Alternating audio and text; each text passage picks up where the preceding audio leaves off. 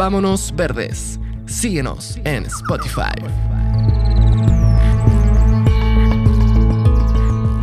Cuando estás parada en el suelo, estás parada en el techo de otro mundo. Jill Clapperton. Hola, mi nombre es Seba y junto a Katy te presentamos este nuevo episodio de nuestro lindo podcast Volvámonos Verdes. Y si te gusta nuestro podcast, te invitamos a apoyarnos con una suscripción mensual en nuestra página de Patreon por menos de mil pesos o un dólar mensual. Así vamos a poder seguir asegurando la existencia de nuestro lindo podcast. Con tu suscripción tendrás acceso a nuestros videos detrás de cámara, a episodios sin comerciales y también a contenido exclusivo. Visita www.patreon.com slash volvámonos verdes. Tu apoyo es súper importante. Muchas Muy gracias. importante. Sí. Llevábamos más de un mes sin lluvia en el sur hasta el día que nos visitó Dinelli Soto, que venía llegando de la Patagonia. Ese día la lluvia nos alegró y alegró también a los árboles, al suelo y claro, a los hongos. Dinelli Soto es recolectora de hongos comestibles silvestres en la Patagonia y también es una fuerte impulsora del micoturismo en la zona. Ha dedicado gran parte de su vida a la divulgación científica y a la enseñanza del fantástico mundo de los hongos, a pequeños y adultos. Sin más preámbulos, vamos con la conversación.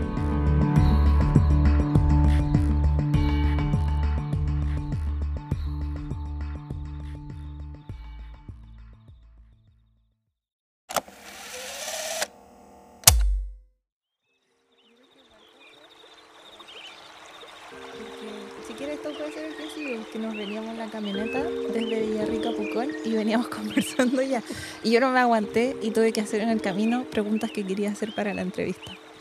Pero tenía muchas ganas de saber. Así que ojalá todavía tengas ganas de conversar. Toda, no hay problema. Y estamos aquí actualmente en Pucón, en la casa de unos amigos nuestros, en un lugar que pareciera no ser Pucón porque estamos como en medio de un bosque, ¿cierto? Y se escuchan hasta los pajaritos, aquí es muy tranquilo y por suerte hace un poquito más de frío, aunque igual está caluroso, pero está nublado. Parece que va a llover también. Siempre me gusta decir el tiempo cuando empezamos. Pero necesitamos la lluvia porque ha estado muy seco, muy seco, un mes entero sin lluvia, que es brillo. Así que aquí estamos con Dinelli. ¿Cómo estás, Dinelli? Muy bien, contenta también, esperando la lluvia y Sí. contenta de conocerle. Y sí, nos Mm. vinimos, nos fuimos por las ramas en la camioneta, pero es Mm. parte de conocerse también. Sí, Estoy muy contenta por la invitación. Soy sus fans. qué bueno. Ha aportado mucho en conocimiento y los podcasts que han entrevistado, gente muy valiosa y muy interesante. Ojalá que vengan muchos más. Sí. Y gracias por la invitación. Qué bueno que te logramos contactar y que te logramos traer al podcast, porque te hemos escuchado. Yo escuché otra entrevista que te habían hecho en la Ladera Sur, que estuvo muy buena. Tu Instagram es muy entretenido. Y te escuchamos en la charla el año pasado del el Festival Fungi en Pucón, que fue una de las mejores charlas también. Así que bacán. Muchas gracias por venir acá. Y vienes de la región de Aysén. De la hermosa región de Aysén. Sí. ¿Cómo está ya la cosa? ¿Ahora está frío? Estuvo súper caluroso igual que acá. Eh, ¿Como 30 grados? harto. Igual la región de Aysén en verano es calurosa. Eh, Uno tiene como la, la idea de que por estar bien al sur, eh, Mm. siempre es frío, pero no. Los meses de verano igual, de repente obviamente llueve y todo. Mm, Y estuvo lloviendo antes de venirme, así que yo estaba saltando en una pata porque el bosque estaba súper seco. Sí. Ya vemos lo que está pasando con los incendios forestales. Mm. La lluvia la necesitamos. Entonces, disfrutar del verano, bacán. Pero necesitamos lluvia, así que estaba. Cuando me vine un viento siniestro, que me encanta igual, así que estaba rico y me alegro que hoy día esté nubladito. Sí, imagínate que aquí el- en invierno llovió tanto que estamos chatos, chatos de la lluvia. Pero ahora lo único que queremos es que vuelva a llover. Mm, Yo soy bien acuática terrestre porque soy valdiviana y Mm. me crié en la lluvia. O Mm. sea, todo se hace con lluvia y si no lo quieres hacer, lo haces igual. Así Mm. que yo, eso sí no me aburro de la lluvia. Del calor, sí, me, me frustra, me canso y me agota, pero lluvia mm. infinita.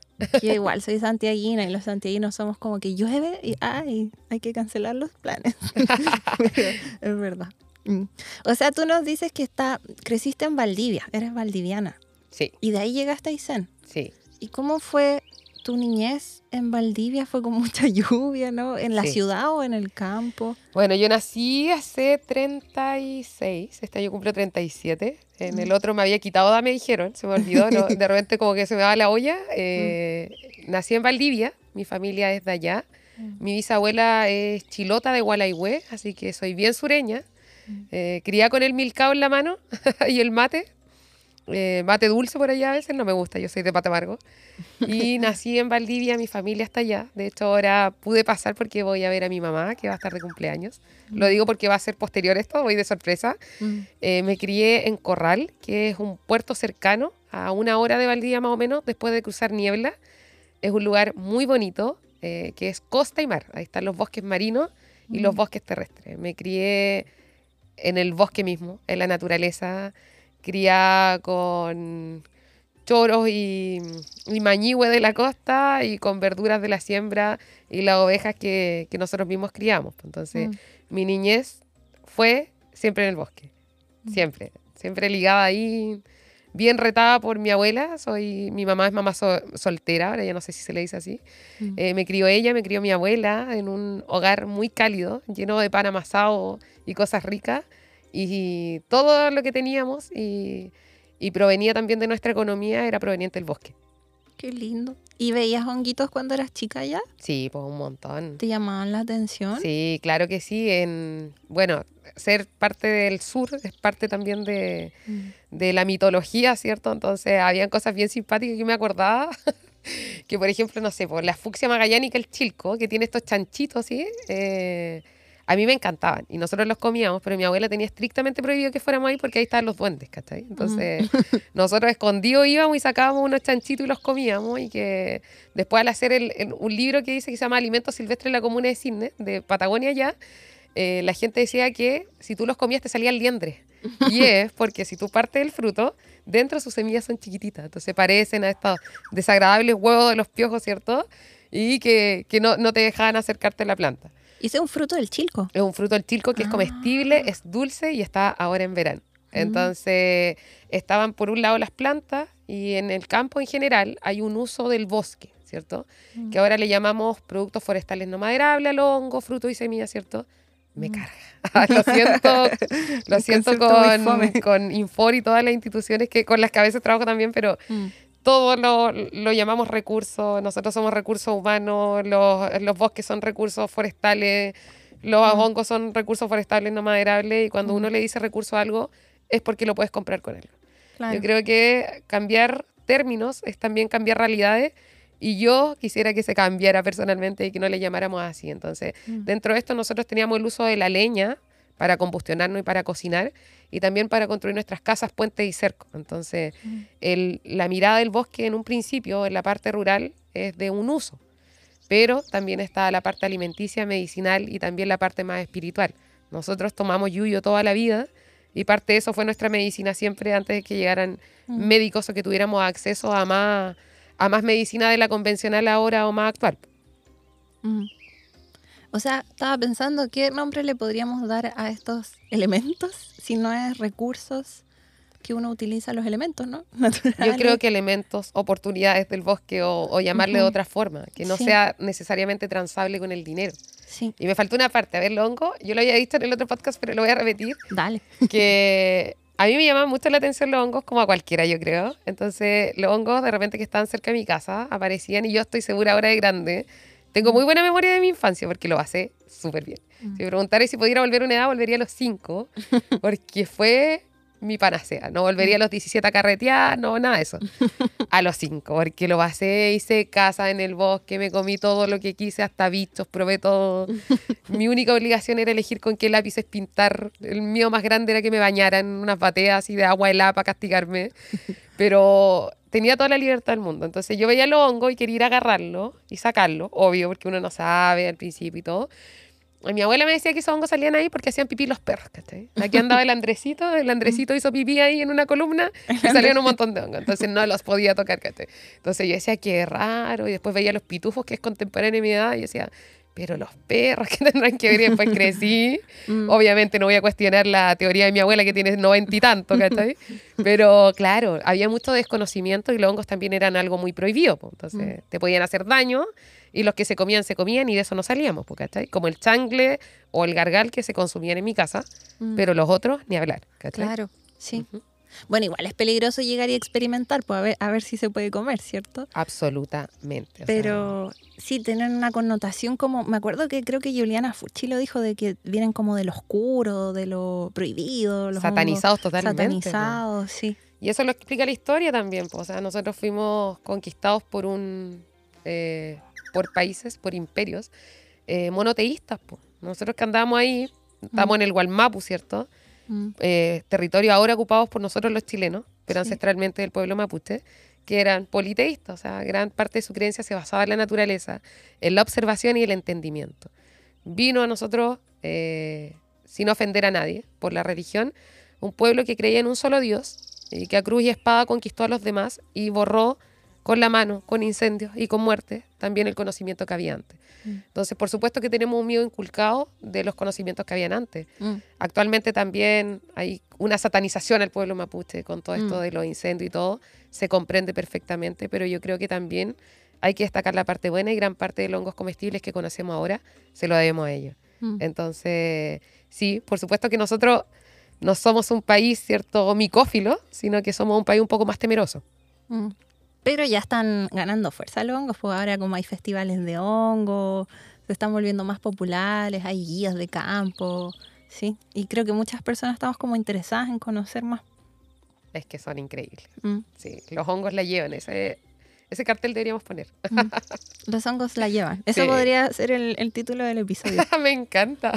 De verdad que sí. Teníamos otra idea, pero igual lo voy a tener en cuenta. Lo voy a anotar por si acaso. Muy bien. Oye, Dine, ¿y cómo fue que tú te dedicaste a los hongos? Y otra pregunta es, ¿cómo fue que llegaste a la Patagonia? Bueno, ya le he adelantado un poco y lo Sí. puedo repetir siempre porque yo creo que a nosotros nos mueve el amor en la vida. Absolutamente. Y me emociona, me encima ando premenstrual, así que si me pongo a llorar, entiéndanme. Eh, me emocionan mucho los territorios me emociona mucho la gente. Yo creo que uno, como humano, se forma de estos sentimientos, ¿cachai? Entonces, vengo a un lugar que es muy lindo y Valdivia indiscutiblemente es una ciudad linda. Yo creo que es la ciudad más linda de Chile, sin Mm. duda. Me hago cargo de mis palabras como valdiviana.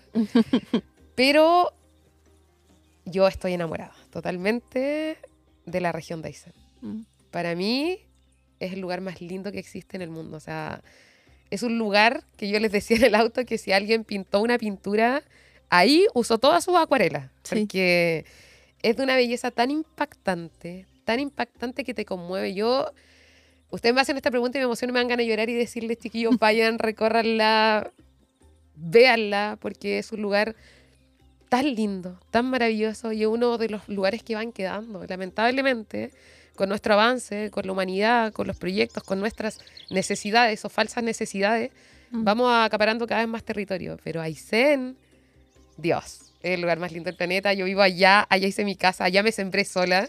No, llegué como una semilla y ahí me aferré así como... Eso, ahí hay unos, unos- unas plantitas que todo el mundo odia y le dicen pimpinela. Mm. No como los cantantes, sino que son una semillita que tienen como espinita y la gente la odia porque se te pegan en los calcetines. Yo soy una pimpinela. Y allá me voy a quedar pegada en ese territorio persistiendo porque es lindo. Yo llegué al- allá a Aysén hace 11 años atrás. Eh, estaba en Valdivia, pasé por una reserva en Huinay y un amigo estaba trabajando en Aysén y me dijo, oye, hay una oportunidad de pega y todo. Yo había trabajado por Patagonia sin represa sin conocerla Mm. sintiendo un llamado en el corazón, así como cuando tú tienes corazonada de algo lindo que va a pasar. Mm. Y salió una pega en un centro de investigación que es el CIEP, Centro de Investigación en Ecosistema de la Patagonia, en un proyecto de turismo científico con los archipiélagos patagónicos. Postuló mucha gente, tuve la fortuna de llegar, quedé. Iba por tres meses, si me quería quedar por un año, y nunca más me fui. Mm. Y me enamoré de norte a sur de la región, y allá está mi casa, con mis vecinos, con mi familia. Y en una zona súper rural, así, pero rural, como nos habías dicho, Sí. alejada de la civilización, ¿cierto? Sí, yo creo que estoy, y me molestan algunos amigos, ¿ah? Mm. estoy como, cuando me van a ver, llegan contentos por lo lindo, pero me dicen, ¿a dónde te viniste? Estáis lejos de todo y compartí un meme donde hay una casa en medio así de la nada. Soy esa, pues que mi, mi, hija comparte meme y el soy esa me da mucha risa, entonces yo soy esa porque sí. Y me dicen, ¿estáis tan lejos? Y yo le digo, ¿de qué estoy lejos? Claro. Estoy cerca de todo lo que quiero y necesito. Allá tengo aire puro, mis pulmones todos los días se llenan de aire puro, tomo agua limpia, no tengo problemas de seguridad. Yo les contaba que mi casa no tiene llave, si quería entrar, pucha, entrar por una ventana, todas mis cosas están por ahí, ¿cachai? Mi vecino igual. Entonces se vive otra realidad. Yo vivo al norte de la región de Aysén, la región de Aysén para que le entiendan. A mí me da mucha risa que cuando me fui a vivir allá, de repente tenía que pedir cosas y me decían, eh, ¿y usted dónde vive? En, en Aysén. Ah, ¿dónde están las Torres del Paine? Sí, no, no, no está la Torre del Paine. Es en la región de Magallanes, también la zona austral de Chile. Pero yo vivo en la región de Aysén, que se divide en dos grandes partes para que más o menos entendamos. O tres, yo diría, porque siempre la dejamos aparte. Que es la parte sur, donde están las capillas de mármol, ¿cierto? Todo como lo más icónico de, de la parte sur. Está Caleta Tortel, está Villa Higgins, ¿cachai? Y la parte que es como más estepa, está el Parque Patagonia también. Y para el norte está el bosque siempre verde, está el Parque Nacional Queulat, ¿cachai? Y está mi casita, que está justo como en, el límite entre la región de los lagos y la región de Aysén. Está el pueblo que se llama La Junta, por la Junta de dos ríos preciosos que es el Palena y el Roselot. Y a 23 kilómetros de ahí, 12 mm, kilómetros de asfalto y 12 de ripio, en el faldeo un cerrito que se llama Barro Arana, un cerrito que es un cerrote hermoso, está mi casita. Y ahí vivo, hago patria. Yo les contaba a los chiquillos que me fui a vivir así como a lo colono. En esta, ahí hay una, la gente habla de las casas brujas, que son casas que aparecen, aparecían antes como para que tú te quedaras con un terreno. Mm. Y ahí en la noche tú le decías al SEA, oye, queremos una casa aquí, invitar a tu mamá, al Andresito, todo, y paran una casa de la noche a la mañana. Y ese era tu terreno y era una casa bruja. Mi casa pareció más o menos así, yo lo llamaría también una, eh, mi, mi, población callampa individual, porque salió de un día para otro mm. y me fui a vivir así con lo opuesto nomás. Y, y, fue difícil al principio, el clima es un poco hostil, pero lo que me ha entregado pero lo que me ha entregado allá vivir en ese lugar, yo ya no escucho ni música a veces, cuando mm. bajo, eh, ahora de repente bajo a escuchar al flaco Espineta cuando me acuerdo. Pero estoy tan acostumbrada a estar ahí que me puse un poco ermitaña y lo disfruto un montón. Allá no tengo luz, no tengo conexión a internet. Eh, está mi casa, el bosque, mis dos hijos gatos. Mi hija estudia en el pueblo de lunes a viernes, por lo lejos. Está en una residencia familiar. Y el fin de semana nos juntamos todos. Y ahí vivo todos mis días y soy, puedo decir que soy muy feliz. Me imagino cómo será el ritmo de vivir sin conexión a internet ¡ay, qué rico! Esa sensación como de qué agradable, todo más lento. Sí, yo pido disculpas mm. también porque a veces bajo al pueblo y tengo conexión, pero me pongo a tomar mate con mi vecino, con mi amigo y no veo mm. el celular. Mm. Pero cada vez que puedo les contesto cuando hay alguna duda que yo pueda resolver, no las puedo resolver todas, eh, pero encantada cuando quieran, tengan alguna duda de algo que yo pueda responderles, se la respondo. Que me tengan un poco paciencia, de repente respondo a las cinco y media de la mañana porque es cuando tomo el bus y estoy sola, pero respondo. Así que encantada si alguna vez tienen alguna duda de poder resolverla juntos. Mm.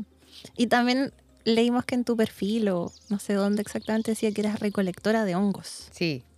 Eso es como una profesión también, ser recolectora. Es un oficio. Yo creo que es un oficio muy lindo y muy peligroso también, porque tengo, hay muchas recolectoras allá, especialmente de la morilla, que le decimos allá nosotros morilla, que es la mortela, eh, que es un oficio que no tiene ningún respaldo de ningún ministerio.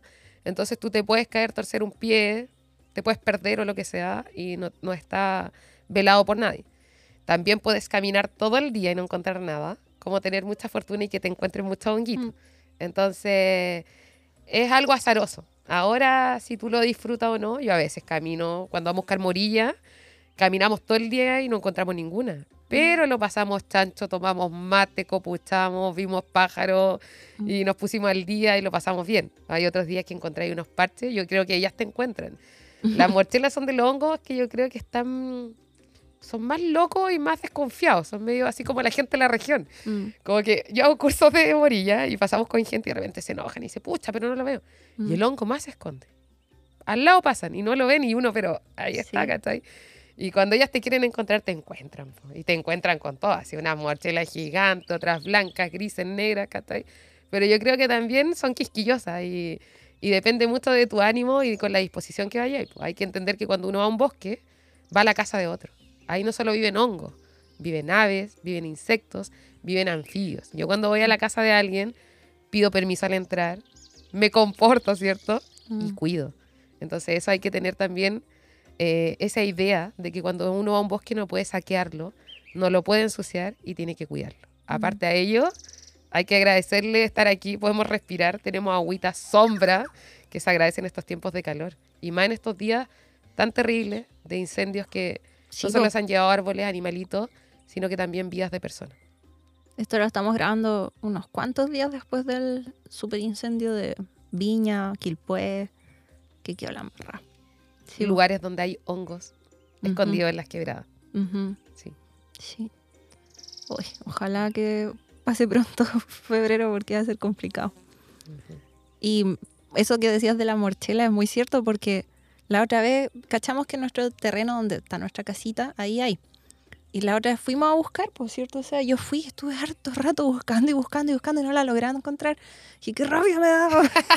porque aparecían solas cuando estábamos jugando, creo que con la pelota. La pelota quedó como con mi perrito. La pelota quedó en un arbusto. Voy a buscarla y ahí me encontré con una. No, Entonces, sí, no te digo que exactamente son la- las tú. tremendas, como dice una vecina. Mm, Exactamente. Sí. Y si uno quiere recolectar hongos, por ejemplo, para consumo, para comérselos, ¿cuál es la manera correcta de hacerlo? Que es peligroso, como decías tú también, ¿no? Hay varias cosas, yo creo. Mira, hay algo que a mí me llama mucho la atención. Amo la popularidad que han alcanzado los hongos, pero también me pasa algo muy peculiar y que lo he conversado con muchas personas también, es que yo salgo con alguien que estudia anfibios o alguien que estudia árboles y la gente no te dice todo el rato, ¿se come? Claro. Es muy cuático, o sea, hay hongos, te dicen, antes de que tú le digas algo tan lindo, no sé, como un hongo verde que no tiene clorofila, ¿y se come? No sé por qué pasa eso, como que intento entenderlo. Hay hongos silvestres comestibles, yo trabajo con eso, no con cultivados. Me gusta andar en el cerro, entonces no, no hago cultivo. Los hongos silvestres comestibles tienen cualidades muy ricas, tienen... Hay que entender dos cosas también. Desde la cocina yo trabajo con hartos chefs. Mis principales eh, chefs ido- idolatrados son el Cristian Balboa, un chef de Coyhaique, y mis amigos de la raíz a la cocina vegana, que yo creo que yo soy súper sibarita y me encanta comer. Y de las preparaciones más ricas que he comido en la vida es con ellos. Y con ellos salimos a recolectar hongo y pasa que de repente uno el entusiasmo le gana el conocimiento. Sí. Entonces yo veo hongos que creo que son comestibles, pero puede que no lo sean. Para salir a recolectar hongos silvestres comestibles, lo primero es informarte. No puedes ir y por un azar creer que encontraste hongos silvestres comestibles y comerlo. Nosotros, y en, hay una, una página que se llama Mycobanks, creo, no me acuerdo, no me acuerdo muy bien ahora, eh, pero dice, los hongos son comestibles, aunque sea solo una vez. La Mm. idea es que los comamos más veces, ¿cachai? Claro. Entonces, los hongos tienen compuestos muy beneficiosos. Por ejemplo, no sé, Aleurodiscus vitellinus, que es un hongo que es una oreja gelatinosa, por eso su nombre común es oreja gelatinosa, que parece una orejita y que es muy cartilaginoso, que tiene un olor. Tú vas por el bosque y huele como a fruta dulce. ¡Wow! Es demasiado rico. Mm. Hay gente que no le gusta porque en la cocina, para cocinar, tiene que tener características organolépticas. Este nombre que me encanta esa palabra Mm. son que tenga tamaño, color, consistencia, sabor, entre muchos otros. Si un hongo no cumple con toda esa o no cumple con todas, se dice que un hongo no tiene valor gastronómico, que tiene potencial valor gastronómico. Las gomitas del bosque, por ejemplo, que me llegan muchos, que parecen estos fruyelet. Sí. Yo había dicho la gomita osito, pero parece que es muy old school, ya está pasado más, así que ahora digo fruyelet. Eh, son comestibles, ¿cachai? Pero no tienen eh, cualidades gastronómicas. Son insípidas, no tienen sabor. Y aparte, para un adulto promedio tendrías que depredar todas las gomitas que hay en el bosque. Mm. No es necesario, ¿cachai? Pero hay otros hongos que tienen buenas cualidades, ¿cachai? Como el Pleurotus striatus, que yo amo. Y yo digo, y soy muy responsable de esto, que el mejor hongo ostra crece en mi región. ¿Por qué? Porque crece en, un árbol que se llama eh, Laureliopsis filipiana, tepa, que aparte de eso, ahí le envío un saludo a mi amigo del gym de Baluma, que es el mejor gym también que hay allá, y que es muy aromático. Entonces este hongo se alimenta. En los Pleurotus striatus le dicen hongos de pudrición blanca también y se alimentan de las tepas que están enfermas, ¿sí? Mm. Y yo creo, mi teoría es que por este aroma que tiene, eh, adquiere el hongo mejores cualidades y es uno de los hongos más ricos y que se preparan de maneras más simples que puedes tener. Entonces tienes hongos silvestres como ese y hay otros que yo creo que son más peligrosos como eh, los agaricus. Los agaricus son los champiñones de París que tú encuentras en el súper, ¿cachai? El blanco. Eh, los agaricus crecen también de forma silvestre en las pampas y potreros. ¿A qué me refiero con esto? A lugares donde hay césped. Son blancos, iguales a los agaricus del, del súper, ¿cierto? Pero bajo ellos son rosados, ¿cachai? Como la chancha pepa, esto que ven los niños, ¿cierto? Así de rosado. Y eh, tienen un anillo. Cuando nosotros hablamos de los hongos, tienen una morfología, ¿cierto? Y uno los puede distinguir. Como ustedes pueden decir, no sé, la dinera pecosa tiene la nariz chica, el pelo negro, uno puede decir el hongo es, tiene sombrero, ¿cierto? Que serían las típicas callampas que uno conoce, tiene un pie o estípite, la vamos a llamar pie, no Mm. tallo, tienen pie, y tienen un anillo. ¿Qué es el anillo? Es que el hongo está protegiendo lo más importante, que son sus esporas. Cuando este hongo se abre, deja un resto parcial de velo o anillo, que es una característica distintiva de él. Estos hongos comestibles, que son los agaricus, campestris y arbensis, los más conocidos, son deliciosos. Crecen en el suelo, son blancos y tienen las lamelas rosadas o láminas abajo. Las principales características. Y hay un primo de este, eh, que yo hacía una analogía súper penca, pero la voy a hacer de nuevo. que con mis amigas cuando salíamos en el verano, ahora que estamos en verano, de repente a una amiga mía le gustaba un chiquillo. pues, Entonces, pero a nosotros no nos gustaba el primo y no queríamos salir con él. Pero el primo se juntaba con el chiquillo que nos gustaba para juntarse con nosotros. Lo mismo hace un agaricus, ¿cachai? Que es el santodermus. Se junta con los que son comestibles y él no lo es, ¿cachai? Y en apariencia es igual. ¿Cómo lo puedo distinguir yo? Porque ese agaricus, cada vez que yo lo paso a rozar, lo toco, lo quiebro, se pone amarillo como un pollito. Esa es una forma de distinguir el tóxico de los que son comestibles. Xanthodermus. Santodermus. ¿Con sí. X? Sí. Sí. Eh, y es un hongo que puede resultar tóxico. Ujú. Entonces, yo, si no conozco, si yo voy y me animo y pienso que son comestibles, me puedo intoxicar. Uno de los casos más terribles que hay, el año pasado creo que fue, ¿sí? En Walkie falleció un niño de 17 años. Su familia y él consumieron un hongo que se llama Amanita faloides. Cacha el nombre que te voy a decir. Por nombre Mm. común es hongo de la muerte. Mm. 90% de las muertes por ingestas son por este hongo. Estas personas pensaron que se habían encontrado con estos agaricus que yo te estoy contando. Se parece pero un poquito. encontra- Sí. Se parece bastante. Si yo no sé y yo no te digo que las láminas son de color rosado y no son blancas, ¿cierto? Y una característica que te voy a decir que te puede salvar la vida a ti, y a muchos y a muchos, a nosotros, es que el género amanita tiene eh, características morfológicas que la distinguen de otros géneros. ¿A quién me estoy refiriendo con la manita? Me estoy refiriendo a la manita muscaria que hay en pelos pitufos, ¿cierto? Sí. que por ejemplo la manita muscaria es roja y tiene escamas, tiene eh, el anillo que yo te digo y tiene una volva. Voy a decir volva porque he visto que escriben vulva, vulva tenemos nosotras, volva los hongos. Y esta volva es básicamente, está el pie y abajo tiene una pelota que se adhiere al pie. ¿sí? Las amanitas tienen el volvo pluteus, que es la única excepción que después lo podemos buscar, tiene esa, esa, esa volva, pero las amanitas, todos los, que- todas las amanitas, las especies que hay, amanita diemi, amanita galáctica, la de la Yuli, amanita muscaria, amanita tóxica y un montón de otras amanitas tienen esta volva y esto que te estoy diciendo. Los agaricus comestibles no lo tienen. Entonces, una forma de que tú vayas a recolectar es que tú, por ejemplo, si no estás seguro, si, no sé, viste, las láminas de la manita no son rosadas, pero si te confundiste, tomes suelo, arranques y ves si tiene una volva ni te lo lleves. Es la manita tóxica. Entonces, para recolectar hongos silvestres comestibles, tienes que haber aprendido antes. Ir con alguien que sepa. Si fuiste al lugar, tómale una foto, saca uno, no lo saques todo, ¿cachai? Y vuelve. Y si estás seguro, ahí recién recolecto. ¿sí? Mm. Son una tremenda fuente de alimentos, son bacanes, pero hay que tener cuidado, hay que ser juicioso, como decimos allá, para poder hacerlo. Entonces, no queremos poner en riesgo nuestra vida, pero tampoco queremos poner en riesgo la del bosque. Me ha pasado cosas muy tristes, en el, por ejemplo, en el Instagram.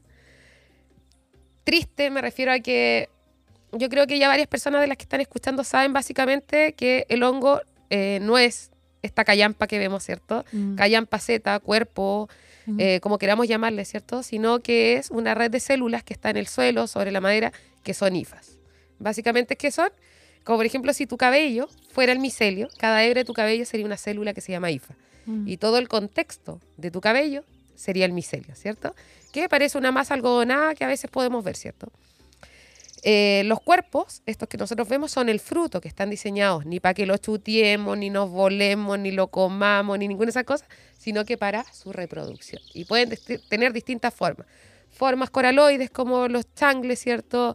Formas de estrellas de tierra como el que yo tengo aquí, como los geastrum. Mm. eh, formas de bastón como las caloceras, formas de terrazas como los pleurotus, ¿cierto? Formas de orejas como las ganodermas y un sinfín de formas. Entonces, eh, pasa que a veces no estudiamos y confundimos. A mí me pasó que me llegan muchas fotos de gente que arrancó todos los hongos. Mm. Y eh, cuando llegó a la casa me preguntó si se comían o no. Es triste porque si bien no estamos destruyendo al hongo, ¿cierto? Lo que estamos haciendo es interferir en su crecimiento. ¿Qué pasa? Si yo voy a recolectar hongos comestibles, por ejemplo, morillas, morchelas, perdón. Mm. Yo voy y tengo 10 morchelas. Primero yo no me voy a llevar las más chiquititas porque esas todavía ni esporan. La idea de una recolección, no le voy a llamar sustentable, que ya está muy trillado, Mm. sino que respetuosa, es que nosotros volvamos a recolectar ese lugar, siempre. Yo no puedo ir, depredar todo un lugar y el otro año no volver a ir a otro, eso no se hace, ¿cachai? Mm. Entonces, ¿qué voy yo? Si hay 10 morchelas, yo me llevo la que ya está más grande, ¿cierto? Que estas especies de colmenillas están más abiertas, le pego unos palmacitos así como cuando uno ve al compadre y le hace así en la espalda, ¿cierto? De cariño, así mismo para que caigan un poco más esporitas y me valgo de un cuchillo, o allá nosotros lo hacemos con la uña, corto el pie, saco el hongo y me llevo solo la parte que voy a usar y que se come, ¿sí? Mm. no me llevo el resto. Si yo las arranco todas, si yo me las llevo todas, por supuesto que no se va a reproducir. Entonces, cuando uno va, no toma todo, se lleva lo que va a comer. ¿Qué pasa con los hongos? Son 80-90% agua. Si yo me llevo todo y no me puedo comer todo, se va a podrir. ¿Qué Mm. pasa si yo colecto en una bolsa plástica? Voy a llevar un puré inservible, molido Mm. o malo, que no me va a servir ni para venderlo ni para comerlo. Entonces, no hay que hacerlo. Una vez me llegó una foto de muchos cortinarios magellanicus, estos moraditos arrancados. Yo amo los cortinarios, pues yo me llamo cortinaria en, en Esos se Instagram. ven, se ven harto acá. Sí, son hermosos, llaman mucho Sí. la atención. Eh, y al lado, unas especies que me dijeron, oye, mira, encontré morillas. Morillas, las morillas son estacionales, de primavera. Mm. Era otoño, ¿cachai? Y yo miré, oye, como que un rato me tuve que reponer y eran un montón, así un montón. Y lo que habían arrancado, primero, uno, hay hongos de primavera, hay hongos de otoño, Claro. hay hongos que son perennes y también hongos que aparecen en verano. Mm. Las morillas son de primavera. En esta, en esta parte, porque un hongo cosmopolita no es propio de Chile, sino que está en diferentes partes del mundo, pero no aparecen en, en otoño. Pues. Entonces, primero, gran error. Segundo, lo que habían recolectado es una especie que se llama Geomorium foyianum, que es una especie difícil de avistar. Yo la primera vez que lo vi, grité, le saqué fotos porque para mí los hongos son así, casi como un Pokémon. Mm. Lo Sí, voy a- como recolectar Como así, ah, tengo una foto. De hecho, ahora me falta una sola citaria para completar mi colección de haberlas visto y sacarle fotos. Estoy como muy emocionada. Mm. Y lo- me dio mucha pena porque lo que ellos habían sacado era un hongo que es endémico. ¿Qué Mm. significa esto? Eh, las especies, para quienes no sepan, se clasifican en endémicas, nativas y exóticas. Mm. Nosotros que no somos de Pucón, ninguno de Villarrica, somos exóticos, ¿cierto? Claro. Eh, para alguien que es de Pucón sería alguien endémico y alguien Mm. que ahora estamos, ¿cierto?, camino al volcán que haya nacido aquí, ya lo máximo, ¿cachai? Entonces, así se cuidan las cosas. Mm. Entonces, lo que esa persona arrancó y se llevó por montones para después botar a la basura, no era comestible. Mm. Entonces, cuando vamos y aprovechamos esto, estas oportunidades que nos da el bosque de alimentos, tenemos que ser súper responsables. Entonces, yo animo a la gente a que recolecte lo que se va a comer, lo que puede comer, que lo reconozca bien y que si aprendió, le enseñe a sus pares. No pongamos en riesgo nuestra vida. Podemos pasar de una larga estadía en el baño a tener vómitos, diarreas, calambres abdominales, Mm. hasta morir, ¿sí? Y también los hongos están haciendo cosas fundamentales en nuestros bosques. Debemos respetarlo. No todos se comen, no todos son tóxicos y están haciendo cosas muy importantes por nosotros y por la salud de nuestros bosques. Así que hay que tener ojo ahí. Yo amo el oficio de la recolección, lo amo. Me es algo con viejas súper. En su mayoría la recolección se practica por mujeres y niños y son viejas que... Te voy a contar algo que, que quiero destacar porque pasa, y aquí hay que tirar la mecha de repente a los organismos públicos, que aparece, aquí yo veo el maqui, me acordé de eso. A mí se me da un poco la onda, así que ahí me, me vuelve. el maqui, ¿cierto? Que es un... Yo comía maqui y andaba con, como dicen allá en Aysén, con la trompa morada todo el día porque Mm. te mancha, ¿cierto? Y ahora es considerado un super berry, ¿cachai? Ujú. Súper bien, rico en antioxidantes, hace bien a la salud, todo. ¿Qué pasa? Cuando esto se hace famoso y vemos una oportunidad de dinero, ¿cachai? Vuelvo a lo de los recursos que se Sí. puede transar en el mercado. En Aysén empezaron con el maqui, ¿sabéis qué pasó? Llegó gente de otras regiones y el maqui no lo cosechaban como se debía. Mm. Iban con motosierra y mutilaban los árboles, ¿cachai? Para sacar el maqui y venderlo. ¿Qué pasa con los hongos? Pasó lo mismo. La morilla ya se hizo famosa y llegaba gente de todos lados a llevarse la morilla. La morilla forma parte de las economías campesinas. Es, aparte de tu trabajo, es como una changuita que te llega, como dicen ahora, las chambas. Las Mm. chambas Mm. eh, que te llega y que te da plata, ¿cierto? Y que puedes aumentar tu economía familiar. Es parte de las economías familiares campesinas. Eh, allá pasó que incentivaban mucho que tú vendieras tu mortela Mm. todo. Eh, en, en Villa Ortega, donde se hace el Festival de la Morilla, que hasta ahí hay un festival, fue una fiesta en torno a este hongo. Este va a ser el décimo aniversario este año, imagínate, hace 10 Guau. años. Las recolectoras, vino gente de otro país, le dijeron esto se vende caro, 25 años recolectando. Tú ibas y preguntabas a una recolectora, ¿usted ha probado la mortela? No. ¿Qué hacían? Los niños recolectaban y vendían la morilla, que es un buen alimento, para comprar salchicha. Nunca la habían probado. Mm. ¿Qué pasó? Hubo Una reconversión de las nuevas generaciones. Ahí está la Marcela Agüero, una recolectora villana, chora como ella sola. Dijeron, no, po. Y le dijeron a los intermediarios, ¿sabéis qué? Tú me compráis a precio de huevo y vendís, pero carísimo. Mm. Y es mi trabajo, me cuesta hacerlo. Son horas caminando. La mortela se encuentra cara, pero son horas y horas caminando para juntar un kilo de morilla, que Mm. después no pesa nada, porque encima la compran en fresco. Mm. Em, o sea, en seco, perdón. Entonces, ¿qué hicieron ellas? Dijeron, ¿sabéis qué? ¿Quieren probar morilla? Vengan a comerlas con nosotros, pues. ¿Usted quiere comer morilla? ¿Quiere comprar morilla? Venga a Villa Ortega, que es un pueblo que está cerca de Coyhaique. Está a los pies de dos cerros que yo ya lo veo, así. El Emperador Guillermo, el Cerro Rosados y el Mano Negra, ¿cachai? Y ahí, en una pampa gigante, se hace el Festival de la Morilla. ¿Qué se hace ahí?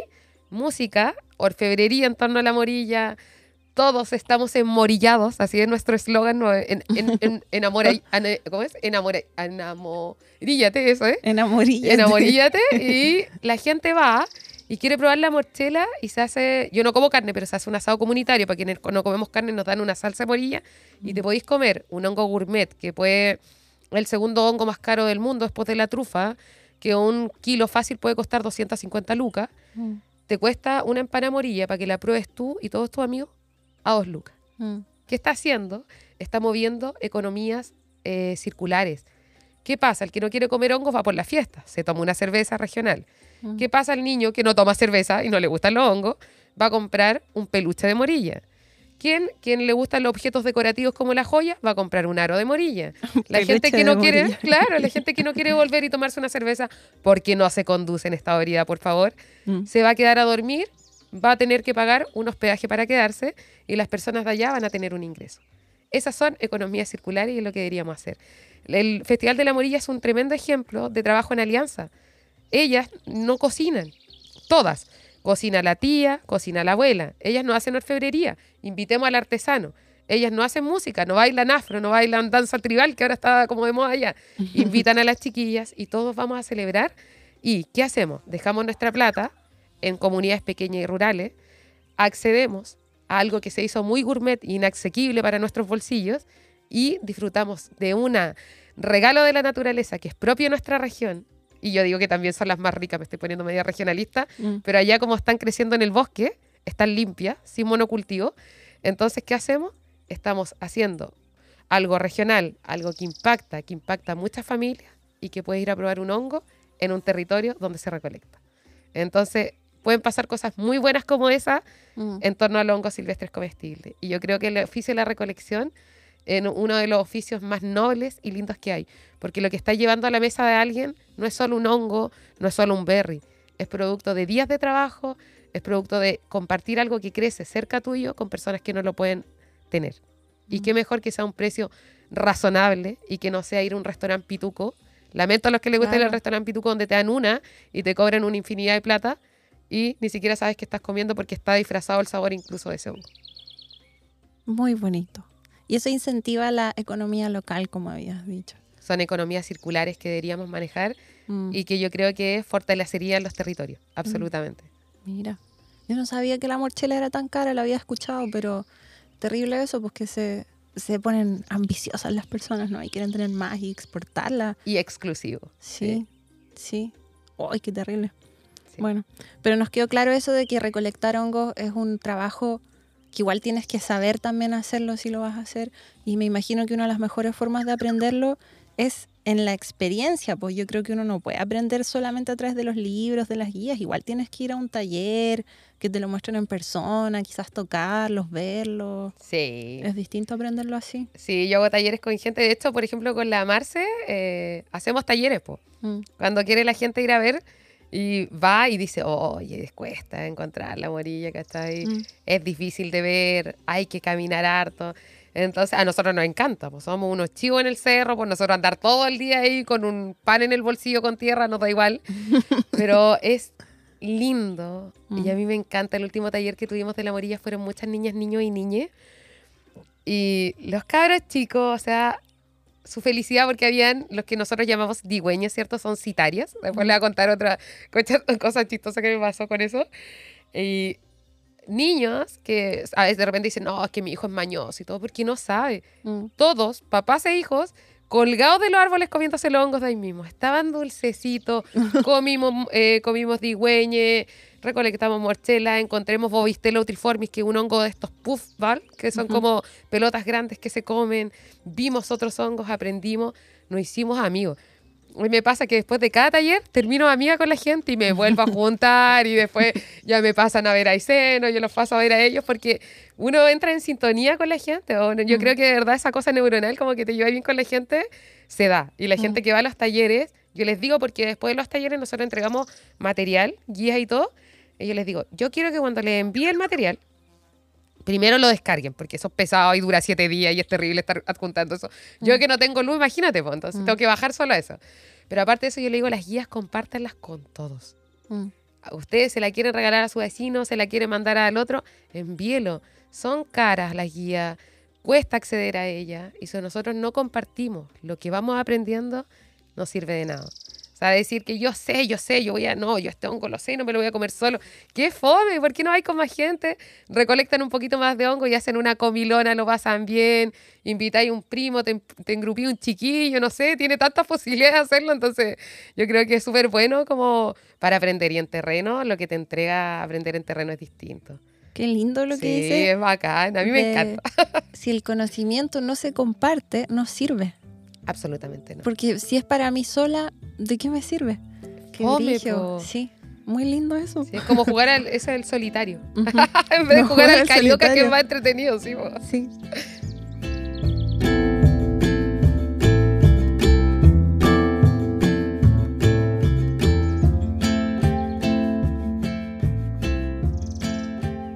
Oye, y, y ya nos habías hablado un poquito del micelio, como que eso ya me quedó más claro, ¿no? Son estas como redes que pueden estar bajo el suelo Sí. o en los troncos también. Sí, en todas que partes. Tienen estas hifas, que siempre me confundo entre la hifa y el micelio. Y ese es el real cuerpo de, del hongo. Del hongo. Ese es el hongo verdadero. Y lo que uno ve es el fruto, el fruto. Que Exacto. tiene la función de reproducción. Sí. Estoy repitiendo lo que me dicho. Fantástico, tiene un 7. Un siete, y lo estoy compartiendo con quienes nos oyen. un 7 doble y una Bien. décima. Y hay, no sé si estos son como otros hongos. Algunas especies de hongos tengo entendido que se... mm, Ahí me escuché media rara en los audífonos. ¿sí? Yo escuché bien. Ah, ya.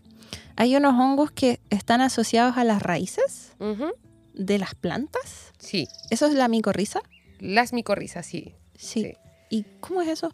Sí, ahí, eh, ah, bueno, hay que entender que del 100% de los hongos, eh, lo que nosotros vemos, hongos superiores o macroscópicos, que son los que me gustan a mí, son los que podemos ver a ojo descubierto, sin la necesidad de una lupa, sin la necesidad de un microscopio, ¿cierto? Mm. Sin algo que te ayude.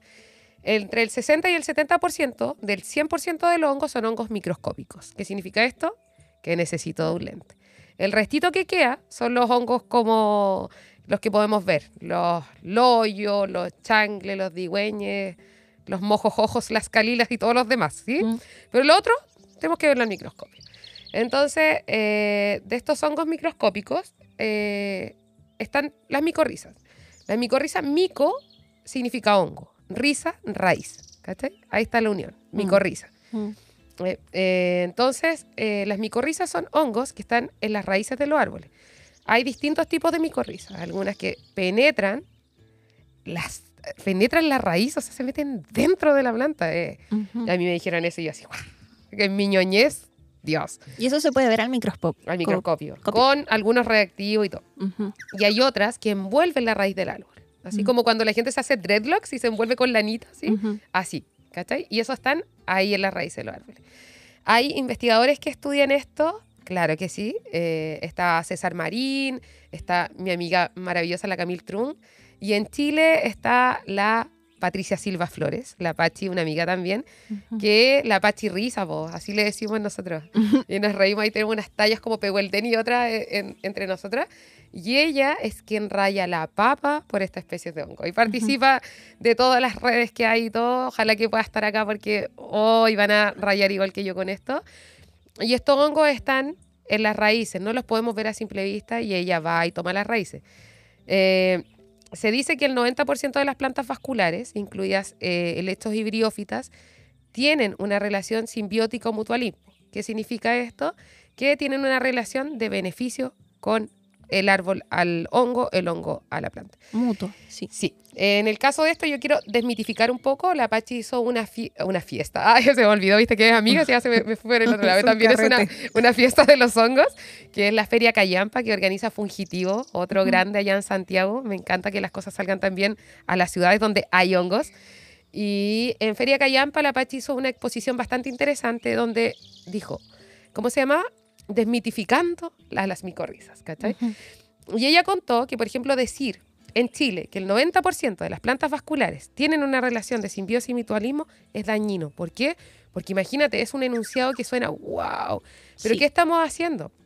Al decir que el 90% de las plantas ya tienen esta conexión, nosotros estamos diciendo que lo sabemos todo. Mm.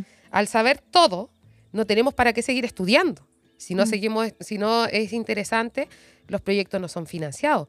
Puede que sí lo tengan, probablemente es así, pero no lo sabemos. Entonces, ¿qué pasa con eso?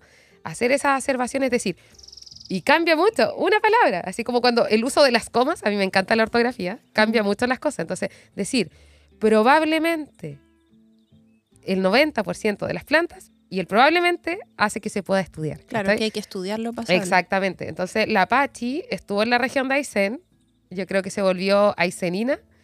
Eh, estuvo estudiando precisamente dos especies súper importantes: la Luma piculata, el arrayán, Mm. y los ribes magellanicum, que son las zarzaparrillas o parrillas, como se le conoce en la región de Aysén. ¿Qué estaba viendo la Apache? La Apache está haciendo un estudio súper interesante desde el Maule hasta Magallanes, viendo si estas plantas tienen una relación simbiótica. Imagínate lo impresionante de eso. Quizás la tienen, quizás eh, no, quizás tienen relación con otros más, ¿cachai? Mm. Y eso es súper interesante. Imagínate cuando salga esta publicación y la Apache pueda decir, ¿saben qué? El Ribes Magellanicus tiene una relación simbiótica con... Imagínate, increíble. Entonces decir eh, y hablar más de las micorrizas y, y- y familiarizarlas más que de este enunciado tan, tan grande, tan grandilocuente, ¿cierto? Bajarlo a decir, veamos si el Si 90 esto es veamos si las plantas vasculares de Chile tienen una relación simbiótica, hace que exista más investigación, que exista mayor interés y que yo te pueda estar contando que una investigadora de la talla de la Apache, que es postdoc, ¿cierto?, en el estudio de esto, visite regiones tan aisladas como Magallanes, como Aysén, y que parta desde el Maule estudiando esto, Mm. yo rayo la papa increíble y soy su fans más sincera. Y entonces, las micorrizas son increíbles. Las micorrizas también ¿Y por qué están estudiadas como para favorecer los suelos. Y tienen una razón de ser, ¿no? Por O como habías dicho, es un beneficio mutuo. Claro, se se, habla de... se- es- tiene dos conceptos. Se habla de simbiosis o mutualismo. Mm. que es cuando algo como que resulta benéfico. Ahora, por ejemplo, en, en las micorrizas sí está estudiado que, por ejemplo, la usan también en la, se está estudiando en la, en la industria de los vinos, ¿cachai? En, cuando hay aridez también se sabe que las micorrizas también tienen que ver ahí cuando está, hay, ¿cómo se llama?, problemas de sequía. Mm. Entonces existen y se están usando. Hay otra investigadora que tiene una empresa que se llama Miconativa que están comercializando micorrizas Mm. para generar esta, estos beneficios, ¿cachai? Ahí los hongos tienen las relaciones también, no sé, como las callampas de pino que están intrínsecamente relacionadas a los pinos, ¿cierto? Entonces, o hongos micorrícicos que están relacionados a nuestros bosques australes como los cortinarios magellanicus, Mm. o otras especies de cortinarios que están necesariamente pololeando con los notofagus, ¿sí? Mm. Pero hay que estudiar esta relación y decir que ojalá que veamos todas estas relaciones, es- yo creo que es más bacán que, que decir o asegurar que, que tienen esta relación sí o sí. Porque lo que hemos hablado, no solo en hongos, sino que en anfibios, en insectos, con hartos científicos o personas que investigan, que mm, en Chile falta mucho por saber, po, de historia natural, de taxonomía, Sí, falta mucho, entonces se necesita más fondos para eso, se necesita interés de las personas de investigarlo. se necesita interés Mm, de que el gobierno se ponga la mano en el bolsillo también. mm, Mucho interés, no solo para lo productivo. ¿Te fijas que siempre es para producir algo sí, y, por qué no, para mejorar otro tipo de cosas? Entonces se necesita interés, que son las lucas. En el fondo también investigadores tienen que estar pimponeando recursos, que es casi vergonzoso. O sea, Mm. que destinemos más plata a, a, no sé, guerras que no hemos sufrido ah, favorablemente, a invertir en ciencia y en investigación, yo lo Mm. encuentro absurdo. Entonces, sí necesitamos más recursos para poder investigar. Chile es un hotspot de biodiversidad, o sea, mm, donde vivimos, en el lugar donde está situado Chile, mm, por la división que eh, existió ancestral, o sea, ancestralmente, perdón, geológicamente con la división de las placas, estamos en una franja que Mm. tiene mucho endemismo, mm. que tiene muchas especies que son nativas. Entonces, imagínate poder decir o ser un, un país pionero en decir que existe en nuestro lugar y poder sentirnos orgullosos de, no sé, de tener un catastro de hongos gigantes, ¿cachai? Sí. Que- y que falta interés. Y pasa también, por ejemplo, con los honguitos del norte, que, que nadie cree que hay hongo en el norte. Sí, vos, ¿cachai? que deben estar bien potados. Mm, Muy botaditos, sí. sí. Tú me decías que tu pololo los estaba estudiando, ¿no? Sí, ahí yo creo que fue... eh, bueno, yo lo conocí por los hongos también. Mm. Y mi frase es que lo que unieron los hongos no lo separa el hombre. sí, pues él eh, trabajaba con Pablo Sandoval Leiva, ya les voy a contar de él. Y, y cuando nos conocimos, como que nos fue muy romántico. Yo andábamos los dos en cosas distintas, pero la ñoñez te une y a nosotros nos unió mucho y, y es súper inteligente y me encanta. Y él trabaja más para los ambientes áridos y semiáridos de Chile con Mm. hongos. Entonces, eh, él de hecho vino a dar una charla el año pasado al Misalio Fest, que fue Mm. acá en Villarrica, donde habló del hongo al desierto. Entonces tú tiendes a pensar que los hongos están en estas zonas boscosas, ¿cierto? Sí, Ahí. húmedas. Por supuesto. Mm. Obviamente, eh, los hongos en el sur son más abundantes ¿por qué? por las precipitaciones. Mm. ¿sí? Tienen más cantidad de agua disponible, llueve casi todo el año, por lo tanto van a haber más hongos. Y hay mayor biodiversidad. Y también por eso han sido más estudiados y sabemos más de esos hongos. ¿Qué pasa en el norte? No hay agua y depende mucho de las precipitaciones, ¿cierto? Y cuando uno dice el norte, dicen todos, ¡ay, el desierto florido! Yo nunca había conocido el desierto florido cuando fui, Mm. obvio que quedé... Yo soy ñoña de per se, ¿cachai? Entonces cuando fui al norte, en una semana me aprendí mucho de la flora. Aprendí nombres como Cordia de Candra, como Oxalis, como las sañañucas, el, la pata de guanaco y otras que nunca había asimilado en mi cabeza, pero que ahora amo y me, me gusta entender. Cuando fui al norte, fui con mi pololo a ver hongos, a, a recolectar. Y primero, obviamente, me impactó. Yo soy del sur, entonces primero el calor. Primero, después que me comí la empanada más mala que me comí en la vida, perdón para la gente del norte, pero mi pololo se quería sumar puntos y me invitó a comer la empanada de queso cabra más rica del mundo y me llevó. queso cabra. A mí me encanta, pero me llevó a comer una empanada de horno, que era como comerse una empanada de talco. Mm. Horrible mi experiencia gastronómica ahí. Pero salvó con que cuando fuimos a ver los hongos acá del desierto, yo quedé loca. Loca Mm. porque, de hecho, subí un video donde casi estaba llorando y no quería llorar porque me da vergüenza, pero me impactó tanto la belleza del lugar. Mm. Poder ver, y más encima él me explicaba y me emociona mucho porque esto, estas plantas, y después paso al hongo, están ahí y uno ve, ¿cierto? La, la flor y dice, oh, qué linda la flor, y la Mm. flor duerme la abeja florícola, Mm. y vienen las vaquitas que son súper libidinosas y se andan siguiendo porque comen y solo hacen el amor, Mm. y corren los insectos para allá, y hay uno, oh, y todo es ¡guau! así increíble. Pero las plantas tienen unos bulbos gigantes Mm. para poder aprovechar cuando cae esa agüita y las semillas y toda una locura. Y yo estaba loca con las añañucas porque estábamos en un campo de añañucas así, pero el suelo seco, Mm. seco, seco. Entonces yo decía, ay Dios, no voy a encontrar ningún hongo.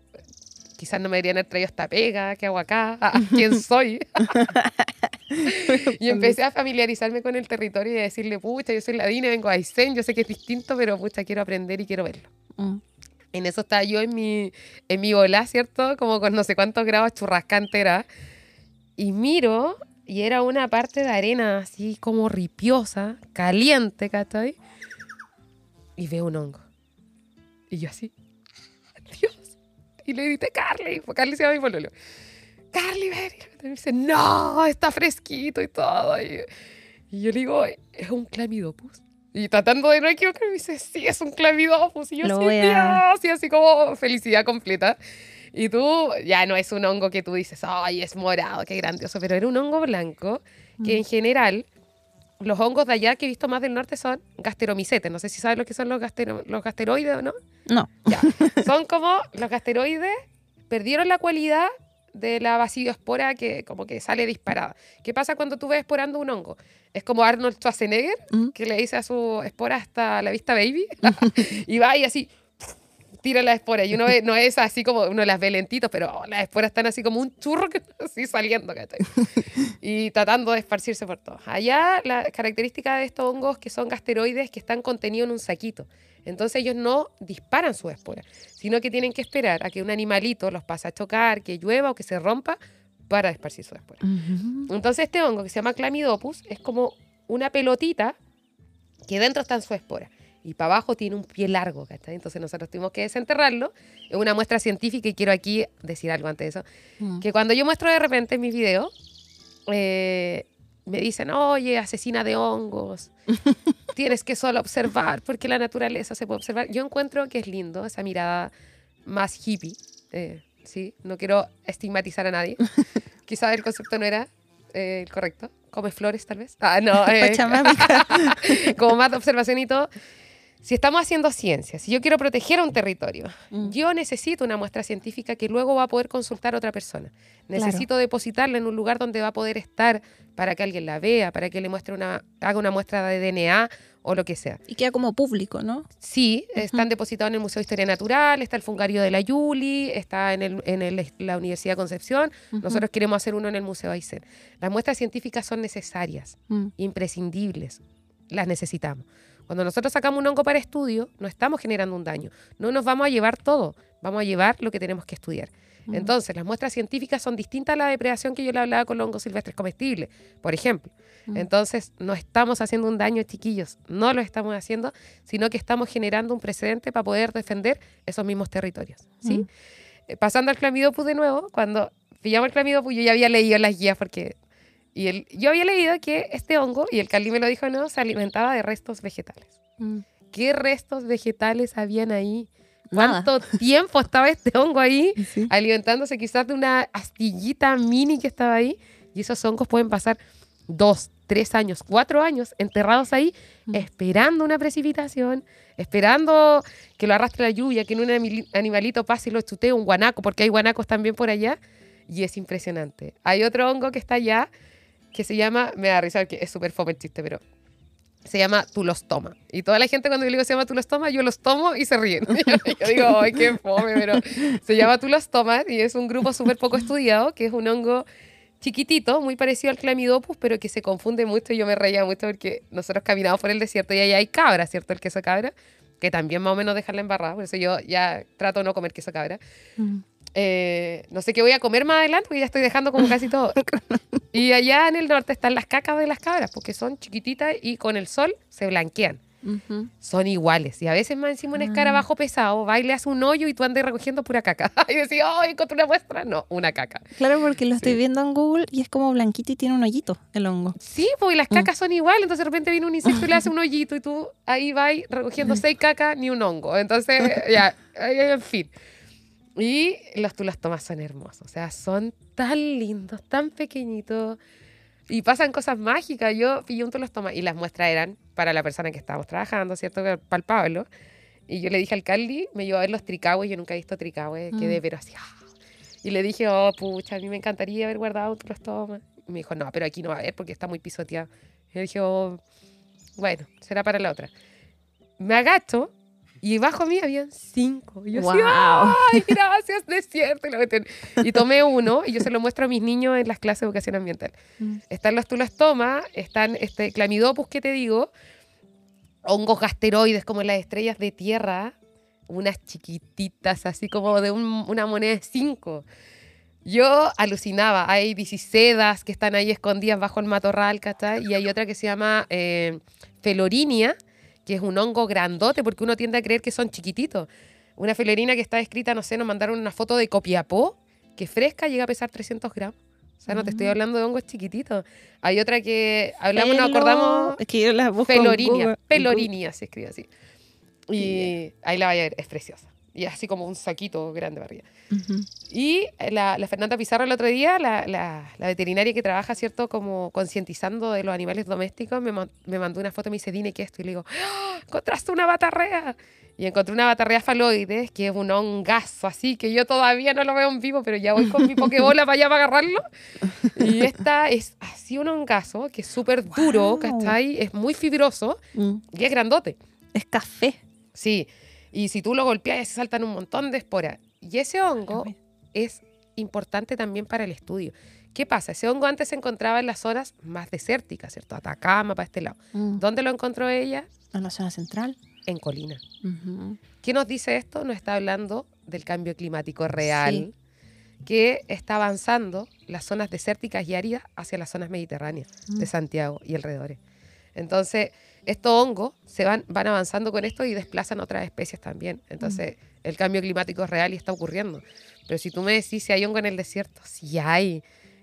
Amo el desierto florido, pero también hablemos sobre, eh, no sé, vamos a tener que inventar un concepto sobre el callampeo en el norte o algo así, o, o valemos hongo en Atacama o alguna cosa así, no sé, porque hay muchas cosas, son interesantes y tienen que ser estudiadas antes que proyectos tan negativos como Dominga, Mm. como también los paneles solares, que yo encuentro la energía renovable son importantes, Sí. pero son Pero. campos gigantes, ¿cómo se hace? Las torres también eólicas. Mm. Entonces está amenazado mucho el norte, pero hay hongos que son sorprendentes. Tú Mm. lo googleaste, yo cuando los vi, Mm. loca, quiero volver siempre, quiero ir para allá, ya me hice amigo en el norte, eh, quiero volver a ver hongos. Qué ¿Y bonito. hay hongo en el desierto? Claro que sí. Ay, Sí. solo que hay que quizás abrir más los ojos Sí, afinar el ojo, ahí Mm. van a, pero mire las caquitas también, Mm. después ahí cómo saben si sale con uno. Cuidado con las cacas. Mucho, Sí. es que igual me da pena lo que dices porque hay mucho desconocimiento también sobre lo que tenemos y hablábamos con el mm, herpetólogo Felipe Rabanal Ya. que nos decía también de los anfibios, de los reptiles, hay cosas que no se saben, muchas cosas que no se saben y a veces llegan proyectos enormes, ¿no? Da lo mismo lo que sea, puede ser una central hidroeléctrica, pueden ser los paneles solares que habías dicho que a veces son hectáreas y hectáreas y hectáreas de paneles Brutales. solares y se instalan y no sabemos qué estamos perdiendo, nos decía. Porque puede que hagan un estudio de impacto ambiental, pero hay especies que aún no conocemos, hay eh, sobre la historia de vida de las especies también. Entonces, terrible pensar que estamos perdiendo esa información. Imagínate los insectos que no los puedes ver siempre porque Sí. tienen épocas, Larvas o huevitos. o- ninfa y cuánta cosa que hay ahí, ¿cachai? Mm, Entonces se necesita el estudio, también se subestima el matorral. Hay mm. especies también, no sé, mi pueblo es loco con las plantas también y me enseñaba un montón de esta, como eh, yo fui con la idea también de encontrar esta como oreja de zorro pestilente, esta, esta carnívora, la encontré yo así, no, las mismas, los mismos insectos que dependen de ellos, Mm. es to- un todo conectado. Nosotros lo estudiamos por parte segmentada porque es mucha información, pero es un todo. Sí. Y bajo el matorral, que la gente puede decir como lo mismo el concepto de balisca yampa, no, ¿cachai? Hay que cambiar las cosas. En el norte hay flora, hay fauna, hay funga, hay todo, ¿cachai? Mm, Esta chica, esta paleoecóloga que hablaba sobre los, los, estos como la dispersión que antes existían de los cactus, hay cactus que son añosos, que están llenos de basura en los Mm. basureros clandestinos. mm, Entonces, mm, poder, ¿cómo se llama? Aprender de ellos y entenderlo es, no es, eh, no lo necesitamos, es urgente. Sí. Y en el norte, como tú decías, donde uno a veces cree que no hay nada y resulta que sí hay mucho, también me imagino en zonas más extremas como la Patagonia, también debe haber un montón de cosas que no conocemos. Absolutamente. Especies no Mm. descritas hay un montón. Sí, sí. Sí. Y hay algo de los hongos de la Patagonia que te guste mucho o que sea distinto a los hongos de aquí, de la zona sur o de la zona centro? Sí, cambian. Pues lo que pasa es que los hongos van cambiando también por las condiciones de bosque. Entonces, en Patagonia pasa algo muy bacán, que convergen varios notofagos. Entonces, allá se agrega el ñire, se agrega la lenga. Entonces, hablamos de bosques andinos patagónicos que compartimos más con Argentina. Las condiciones de temperatura también son diferentes y hay especies que son diferentes a las que nosotros encontramos acá. Me da risa porque a mí me carga ese concepto ahora que nació del poliamor. Yo no lo entiendo muy bien, no, no cacho muy bien qué se refiere, pero me da risa a mis amigas cuando están poliamorosas. yo les digo, ay, qué bueno, qué, qué relajadas, chicas. Eh, yo, en, mis, en mis relaciones afectivas humanas, soy, no soy poliafectiva porque soy muy volada. Creo que puedo dedicarle como atención a un solo ser humano, que ya es mucho. Aparte soy mamá, mamá dos gatos, ya mucha energía, no, ya es suficiente con uno, estoy bien ahí. Pero en los hongos soy sumamente infiel. Porque fui para el norte y me enamoré del tulostoma, ya se me olvidó el clamidopus que había visto. Y voy y veo la felorina y me enamoro del otro. Y voy para el sur y veo una laternea y pillo una podocérpula y los amo a todos. Eso sí mm. que ahí ya soy poliamorosa con todos los hongos. Entonces, en Aysén, mi casa está lleno de hongos. Llena, sí, pero una brutalidad que es que todos los colores y todas las formas están ahí. Y mm. es una locura. Y lo más lindo es que lo podéis compartir. Yo tengo una vecina, mi amiga la Laurita, que ella es campera, po. No salió a estudiar, ha vivido toda su vida ahí, ¿cachai? En la región de Aysén. Y la Laura, cuando le dije, Laura, me ver hongos, y me dice, ¿qué voy a andar haciendo yo ahí? Viendo hongos conmigo, po. Y ella se dedica a la extracción de la leña. Entonces, es parte de su economía familiar. A mí me da una pena enorme, pero es cultural también. Mm. Entonces, yo no le voy a decir a la Laura, oye, no corté árboles y que come su familia. Claro. Entonces, ¿qué hago? Las convenzo. Voy y me tomo como 10 teremates, pues apenas me puedo mover y me suena la guata como con la sandía. Pero le digo, oye, Laura, le dije, oye, si hacemos un proyecto de turismo nosotras dos. Me dijo, no, si yo qué voy a hacer, ¿qué le voy a decir? Vamos, pues le dije, tú, así las mejores tortas fritas, le decimos a la sopa y pilla allá las mejores mermeladas que hay, porque ya tiene mesotúneles de frambuesa y frutilla. Tú así la comida, me acompañé el terreno y tenemos turistas. Ya, pues me dijo. Esa parte estaba, iba a ser cortada. Te estoy hablando de un coihuet cuatro veces más grande que el que está acá. Y ahora es un sendero que no se va a cortar. ¿En serio? Y la Laura sabe un montón de hongos y sabe nombre científico. un día yo estaba en Coyhaique y me envió un audio y me dice, oye, dime, ¿cómo era que se llamaba este hongo secuestrado? cachavo, así.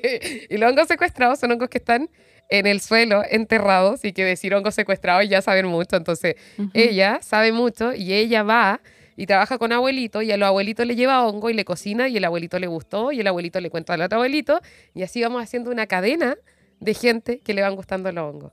Entonces es bacán y, y, puedes hacerlo parte. Y hay hongos que te impactan. Si me habláis de hongos de, de Aysén que me encanten, oh Dios, es tan difícil. A ver, el otro día que hay un coihue cerca de mi casa, es un coihue que tenía unos hongos que se llaman eh, Neolentiporus, un nombre ya muy raro, pero son gigantes, ¿cachai?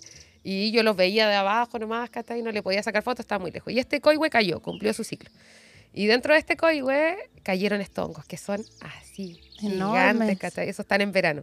Esos me encantan, porque son grandes y no pesan nada, son como plumavit. Y esos crecen en la madera.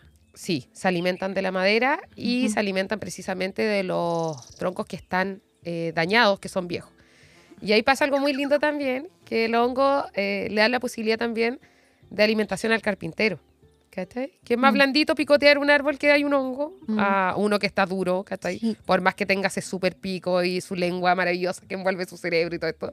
Pero tiene la posibilidad. Y entran insectos y dentro de eso había una colmena de abeja. Y la hija de mi pololo, la Albita, hizo un dibujo que ella también vive en Santiago, pero a Maisen. Y hizo un dibujo y dijo, ¿qué pasa cuando cae un coihue? Y yo así, oh Dios, la amo, la amo, quiero ese dibujo. Puso qué pasaba, qué caía, que pudimos encontrar eh, viviendo abejas, que habían rastros de insectos, que se estaban alimentando los árboles, que generaba más luz para los árboles que venían. Entonces imagínate todo este equilibrio que vive en el bosque y que es súper necesario. Mm. Pero hongos que me gusten, viste que me voy siempre por otro lado, a ver, la podocérpula, que es un hongo pagoda, que aquí quiero destacar el trabajo de mi mentor, mi amigo, mi compadre, eh, el taxónomo y micólogo Pablo Sandoval Leiva, que ha trabajado en la descripción de hongos para Chile, que ha descrito especies endémicas y nativas de nuestro territorio Y mira, con esto sí que les voy a volar la cabeza. Ojalá que no lo hacemos porque yo con esto ya dije al Pablo, nosotros lo molestamos y decimos que somos PCL lovers, así somos sus fans. El Pablo fue al altiplano, a los salares. Y adivina, po, encontró un hongo. ¿Sí? Creciendo en la sal. En encontró una especie que se llama liquen, liquenophalia altoandina. Y es un hongo liquenizado que crece en la sal a una altura brutal que yo creo que hasta yo me apuno. Mm. Y allí el Pablo encontró y describió un hongo que valió, valió una tremenda publicación y destacar en nuestro país la micología. Entonces, imagínate el trabajo que hace él estudiando estos hongos. Describió el apodo Serpula ligüeni, que es un hongo que es el hongo pagoa por las construcciones japonesas que va así como hacia Sí, arriba. Lo googleé, muy lindo. La clorobricea chilensis, la gimnopanela notofagi y hay un montón de otras especies que ha ido describiendo y es el que describió la micena lux australis. Micena La, Lux mice- la primera micena bioluminiscente de nuestro país. Imagínate el trabajo que hace este loco, mm. que es muy low perfil, que es muy piola, pero que también va cuando hay que dar una charla, lo hace y que es seco. Y sabes qué, lo mejor es que es muy generoso con su conocimiento. Mm. Y cuesta, porque sabe mucho, porque es una enciclopedia, este sí que es como el Index Fungorum hecho humano, ¿cachai?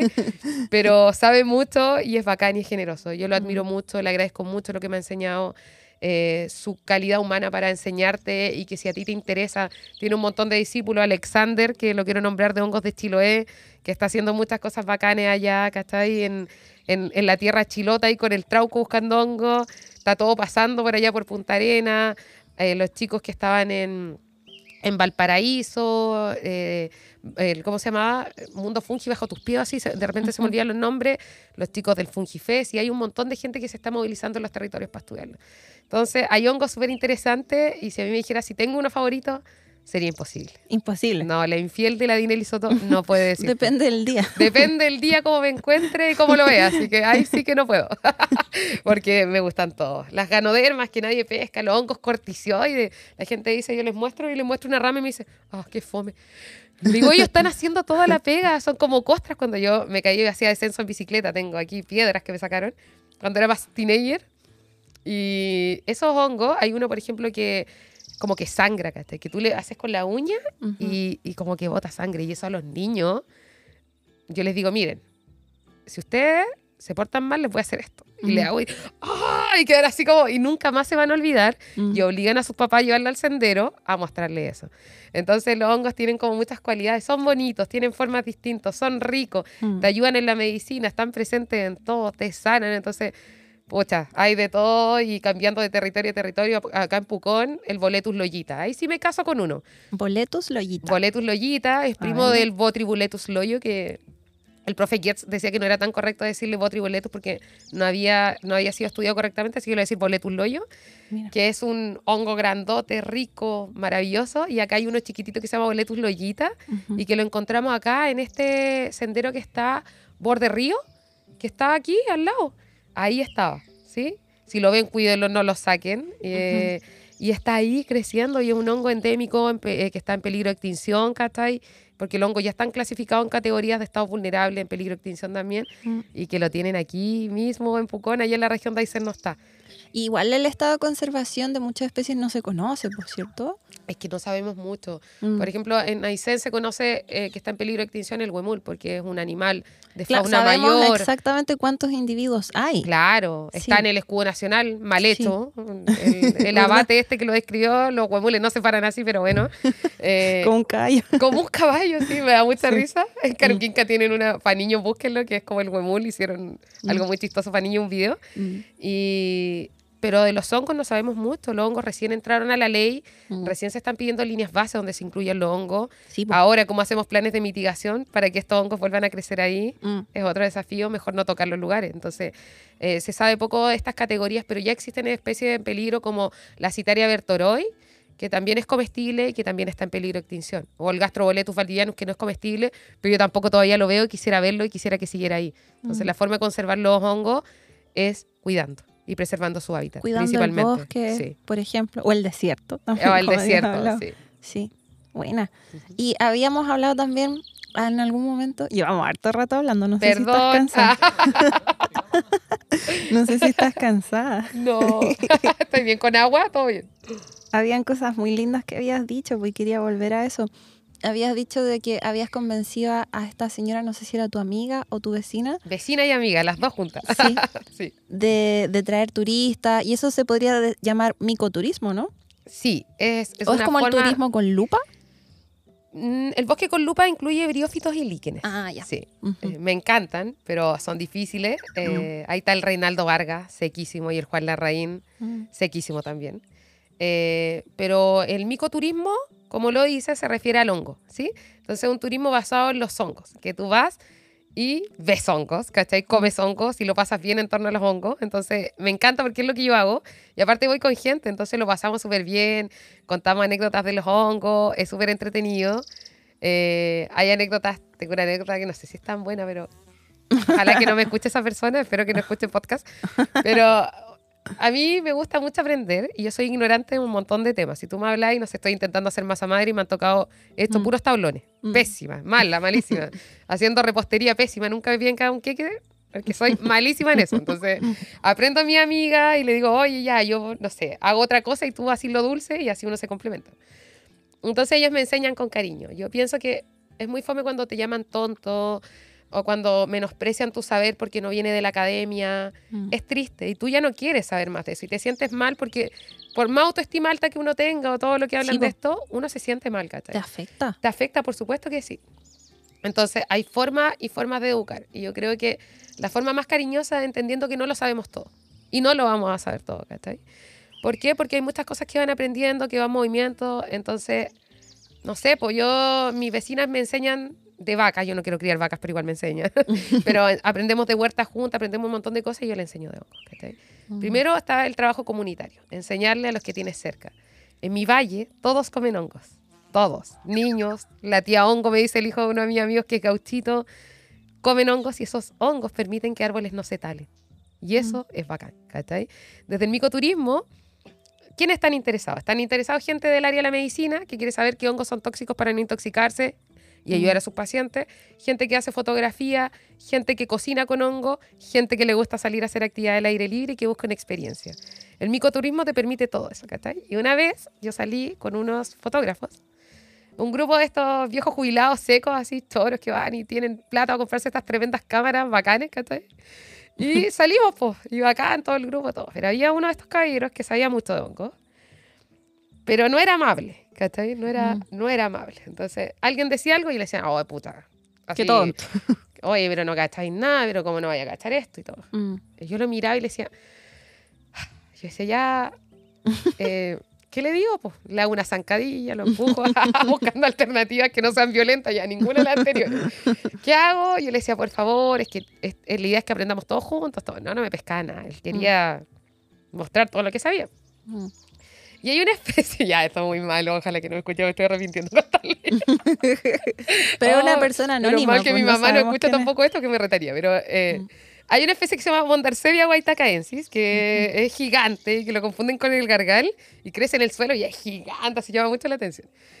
Entonces, ese hongo Mm. tiene una cualidad que vamos a descubrir todos y descubrimos en el grupo. Entonces, como que yo estaba media cansada de este caballero porque ya insultaba a su compañero, ya como que había un clima hostil dentro del bosque, que es lo que más me carga. Mm. Entonces yo le dije que venga usted que sabe tanto, ¿me puede ayudar a mí? Porque entonces me dijo, sí. Yo le dije, para describir un hongo, si bien nosotros no nos tragamos el hongo, tenemos que saborearlo y escupirlo.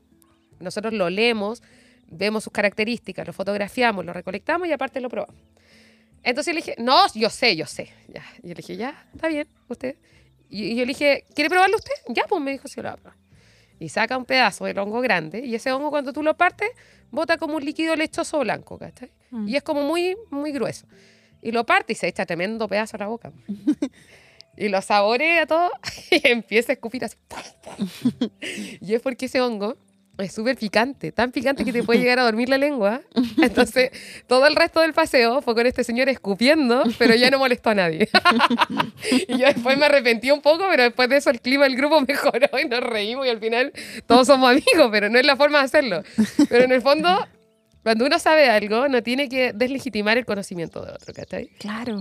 Y a mí me pasó una vez también que un chico de Temuco, acá cerca, eh, yo subí una foto de una citaria, que era la citaria Darwini, Entonces, o era no, era la Ariotti. Entonces reciben distintos nombres las especies eh, los nombres comunes, ¿cachai? A diferencia de los nombres científicos que son específicos y que sirven para que si viene otra persona de otro lugar del mundo, sepa de qué estamos hablando. Son como digüeñas. Claro, como digüeñas. Entonces, dentro de los digüeñas está, la cita, está es el género Citaria. Entonces, tú encuentras Citaria darwini, Arioti, eh, no sé, a ver, Bertoroi, la Yohowi, Exigua y todas esas, esas chicas. Entonces, yo subí y dije Citaria Arioti. Y el chico me escribió, oye, no cacháis nada, esta cuestión, este es un digüeño.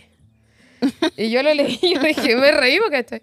Y le escribí por interno, porque a mí me pasó que cuando fui a Aysén, antes que estuviera tan raya con los hongos, veía pájaro. Salía a hacer y a pajarear, ¿cierto? Entonces, Y un gallo me dice, oye, sácale un foto al tero que hay al lado. Y yo miraba y decía, ¿qué un tero? Y miraba y veía una bandurria y veía un quelteo y decía, ¿qué diablo un tero? Y el tero es el que el tehue, que en Valdivia le dicen treile, pero es el mismo pájaro. Entonces, al mm. final era por los nombres comunes. Entonces yo le escribí a este gallo temo que le puse por interno, le puse, oye, tal por cuál, ¿qué te has creído? No, mentira, le puse, oye, ¿sabéis qué? Mira lo que pasa. Es que estos hongos se clasifican bajo las citarias y este es un yao yao, que antes le decían pan de indio, que a mí me carga ese nombre porque es peyorativo, ¿cachai? No me gusta.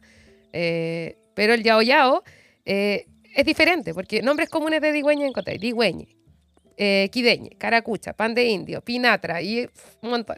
Mm. Entonces, cuando uno eh, cree que sabe algo y, descalifica al otro por su conocimiento, no está bien. Entonces, no está bien hacer eso en ningún sentido porque lo que está haciendo es lo que se llama un miedo al aprendizaje. ¿Te, acuerdas que cuando uno está en el colegio siempre estaban los niños mateos, los mm. que llamaban porros, pero que tenían que estaba muy maldito porque el que quizá era porro en matemática tenía tremendas cualidades para el arte. Mm. El que no le iba bien el lenguaje era tremendo deportista. Mm. Todos somos diferentes, ¿cachai? Y tenemos distinta expertise. Por eso tenemos que jugar en equipo. Para hacer conservación en Chile y en el mundo tenemos que jugar en equipo. Hay cachado que cuando juegan básquet, a mí me gusta mucho el básquet, cuando alguien va y se come la pelota, cuando le dicen, pásame, la pasa, no se la pasa a nadie, encima no la chunta. Mm. ¿Qué estamos haciendo? No llegamos a nada. Cambio, si yo voy y veo a mi amigo, le tiro un pase, me pasa otra pase y en sexto, aunque sea, no sea un triple, pero sea un, una bandeja, ¿cachai? Vamos a estar logrando lo que queremos. Sí. ¿Sí? Entonces nosotros le vamos a ganar a eso. Y para nosotros hacer conservación, para poder proteger lo que tenemos, para nosotros los que vienen, tenemos que jugar en equipos. Si yo no sé de hongos, voy a trabajar con alguien que sepa de hongos. Si yo no sé de anfibios, me voy a unir a alguien que sea anfibio. Si a mí me da vergüenza hablar, voy a hablar por la persona que le, que, o sea, va a hablar otra persona que no le dé vergüenza. Mm. Si yo no sé hacer taxonomía, esa persona la va a hacer y yo le voy a, voy a hacer un puente entre la academia y ellos. Eso es lo que se hace con la divulgación científica también. Entonces tenemos que aprender a no, a que nuestro ego no nos gane. Mm. Siempre también en los hongos se dice, yo hice esto, yo hice esto otro. Pero ¿por qué mejor no decimos qué falta por hacer? Mm. ¿Cachai? Y nos unimos todos y lo hacemos. Entonces, parte de eso uno lo entiende con los hongos también, los hongos cooperan, se ayudan, ¿cachai? Algunos compiten, pero de otra forma. Entonces, cuando somos competitivos y nos creemos como dueños de todo el conocimiento, es súper negativo.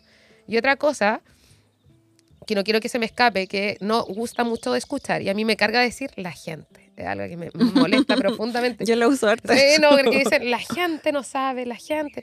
Yo soy la gente. Claro. Tú eres la gente, todos somos la gente. Entonces, mm. eh, ¿cómo se llama? Em, cuando uno dice, ya, estamos hablando de hongos y conservación y los hongos son lindos y le hemos contado todo esto.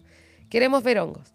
Tenemos que hablar sobre los procesos productivos capitalistas neoliberales que existen en nuestro país. No es ser comunista, no es ser de derecha, es ser un ser humano consciente que participa de procesos que son necesarios para la protección de sus ecosistemas y también de la forma de vida. Mm. Me pasó algo que me resonó mucho y me sentí bastante tonta, y voy a usar esa palabra hacia mí, insultándome a mí misma, porque vino una investigadora que se llama Odil que eh, trabaja género en México, donde asesinan 10 mujeres al día. Así de dramático es, ¿cachai? Mm. Y ella hablaba desde la sustentabilidad, desde la perspectiva de género, en un lugar donde matan 10 mujeres al día, entre ellos niñas, ¿cachai? Y ella decía, bueno, queremos hablar de sustentabilidad, queremos hablar sobre protección del medio ambiente. Alguien que está siendo violentado en su casa, alguien que está en guerra en Siria o en esos países, alguien que está en Santiago con su hijo de la mano y hace mucho tiempo no lo veía, pidiendo plata, vendiendo parche curita, ¿tiene el tiempo de pensar en sustentabilidad y en conservación? No. Mm. Y ahí yo me sentí como privilegiada, ¿cachai? Y como muy mal de, de este discurso que tenemos de de hagámoslo todo cuando no todos pueden hacerlo, ¿cachai? Y, y me emociona y me da pena porque eh, lo primero que tenemos que hacer para conservar y cuidar y proteger nuestro planeta es tener paz. Cuando todos tengamos la guata llena, cuando todos tengamos un techo sobre nuestras cabezas, no importa si es chico o si es grande, vamos a poder trabajar juntos. Pero esa persona que está pidiendo plata en la calle, que tiene hambre, que su hija fue violada o lo que sea, no puede pensar en la sustentabilidad. Mm. Entonces, si queremos hablar de sustentabilidad, si queremos proteger los ecosistemas, tenemos que garantizar que esté la torta bien repartida. Que todos tengamos un techo, sea como sea, ¿cachai? Entonces, por eso es importante también las políticas públicas y privadas. Por eso es importante entender que el sistema en el que estamos viviendo, que nos provoca estrés, que nos enferma, que nos hace necesitar un montón de cosas que no necesitamos. Yo le he contado hoy día que vine con tres pilchas en mi mochila. Mm. Pilchas le digo a la ropa. Porque yo no, me da risa, a veces me dicen, arréglate en tus videos. Yo siempre ando estas cosas. Y en el bosque no voy a andar maquillada, nunca me maquillo. Tengo tres pares de zapatos que son mis botes goma, unas como cross y esta. Todo lo que necesito. Para el barro, para andar en cuando hace calor, para no pincharme los pies en el campo, y esta cuando me creo eh, citadina. no necesito más, no necesito tener más pares de zapatos, no necesito tener 25 jeans, no necesito tener eh, sostenes, no uso tampoco 10.000 sostenes. Esta polera me la pre- prestó mi amiga la Pauli, que es de acá de Villarrica, que también hace turismo micológico, Fungaviota se llama, y mi amiga Manos del Sur, que trabaja acá también acá en Villarrica, y que no necesito más, ¿cachai? Me prestó su polera, ella sintió que me queda bien, qué bacán, ¿cachai? Este sistema nos hace competir en distintos sentidos, en nuestros cuerpos, en cómo nos debemos ver, para el resto, no para nosotros siquiera, en cuántas cosas debo tener y comprar, tengo que tener el último iPhone, tengo que tener, tengo que tener. No se puede tenerlo todo. Y todos esos procesos de consumismo, ya no hay que hablar de reciclar, hay que hablar de reducir. Mm. ¿sí? Hay que hablar de reutilizar, pero no seguir acumulando cerros de ropa en los desiertos. No podemos, no, no debemos seguir así. Y eso es parte de nuestro sistema. ¿Dónde se instalan los proyectos extractivistas? Se instalan en lugares rurales y pobres, que dejan población flotante, cesantía, alcoholismo, violaciones. Mm. Entonces, no podemos seguir de esa manera. Necesitamos pensarlo todo de una manera distinta. Necesitamos hablar de economía solidaria, de economía a escala humana, como hablaba Manfred Magneff. Necesitamos cambiar nuestro paradigma social y económico.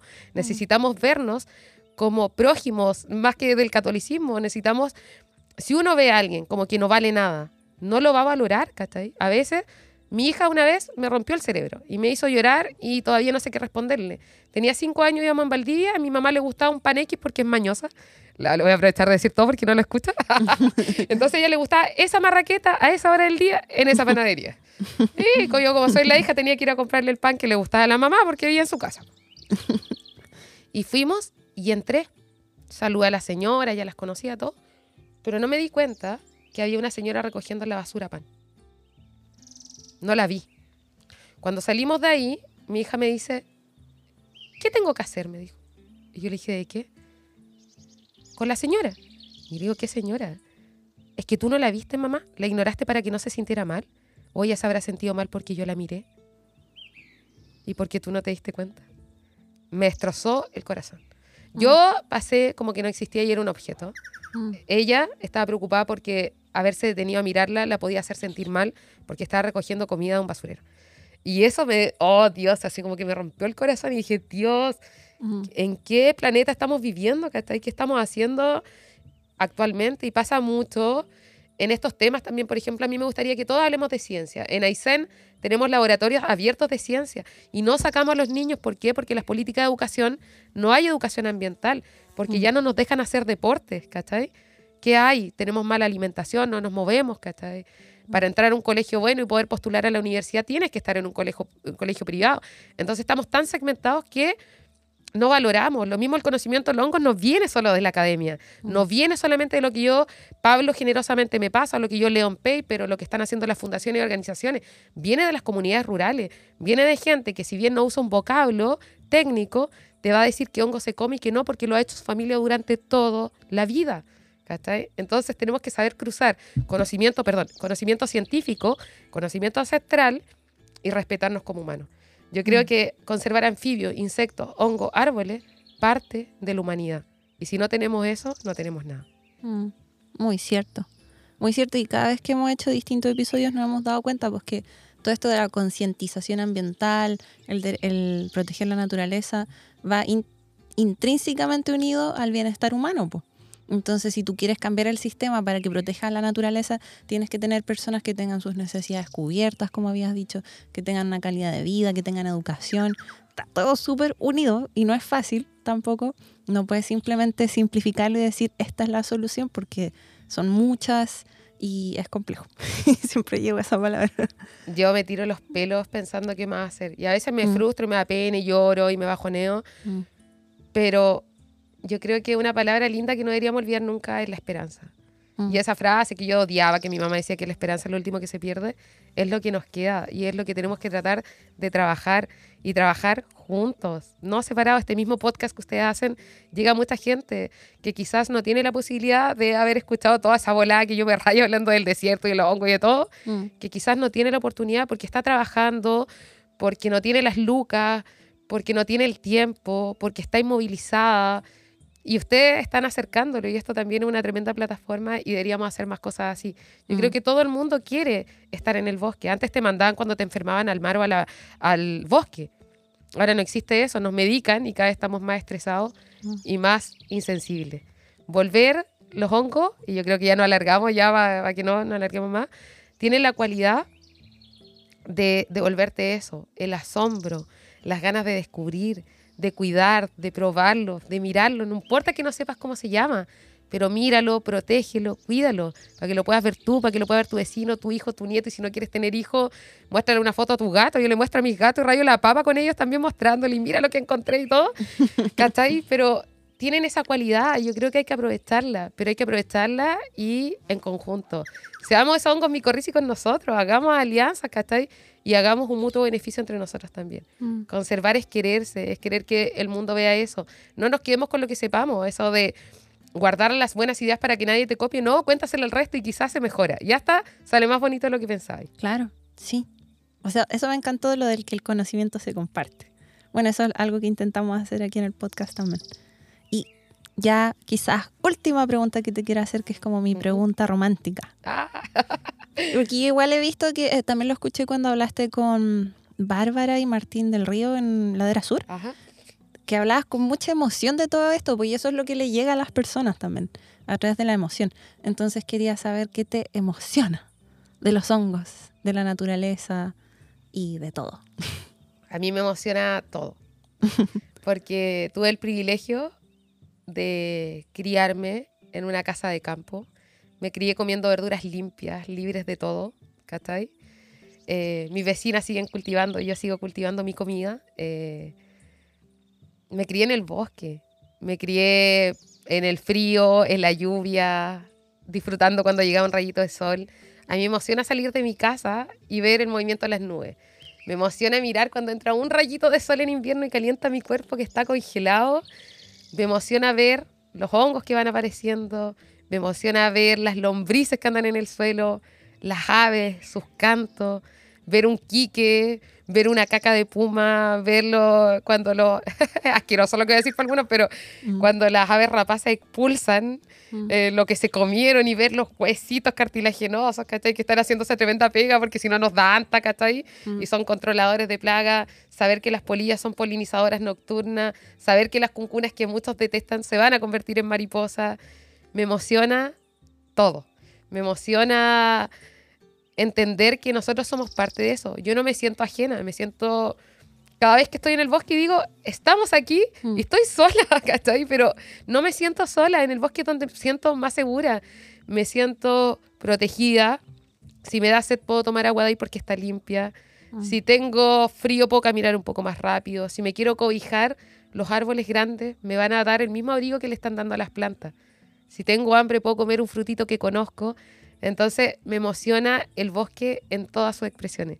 De norte a sur, creo que uno debería emocionarse con las cosas simples. Cuando cae la hoja al maqui cambia de color. Mm. Esas texturas que tienen, las nervaduras de la hojita, los briófitos, los helechos películas, los musgos, que un colibrí pueda distinguir una briófita para hacer su nido y sepa que si recolecta ese musgo, sus pollitos van a estar seguros porque no se van a llenar de piojo. Imagínate. Entonces, Mm. Todo eso me emociona y me llena la cabeza y se lo quiero contar al mundo porque son cosas que son sensacionales.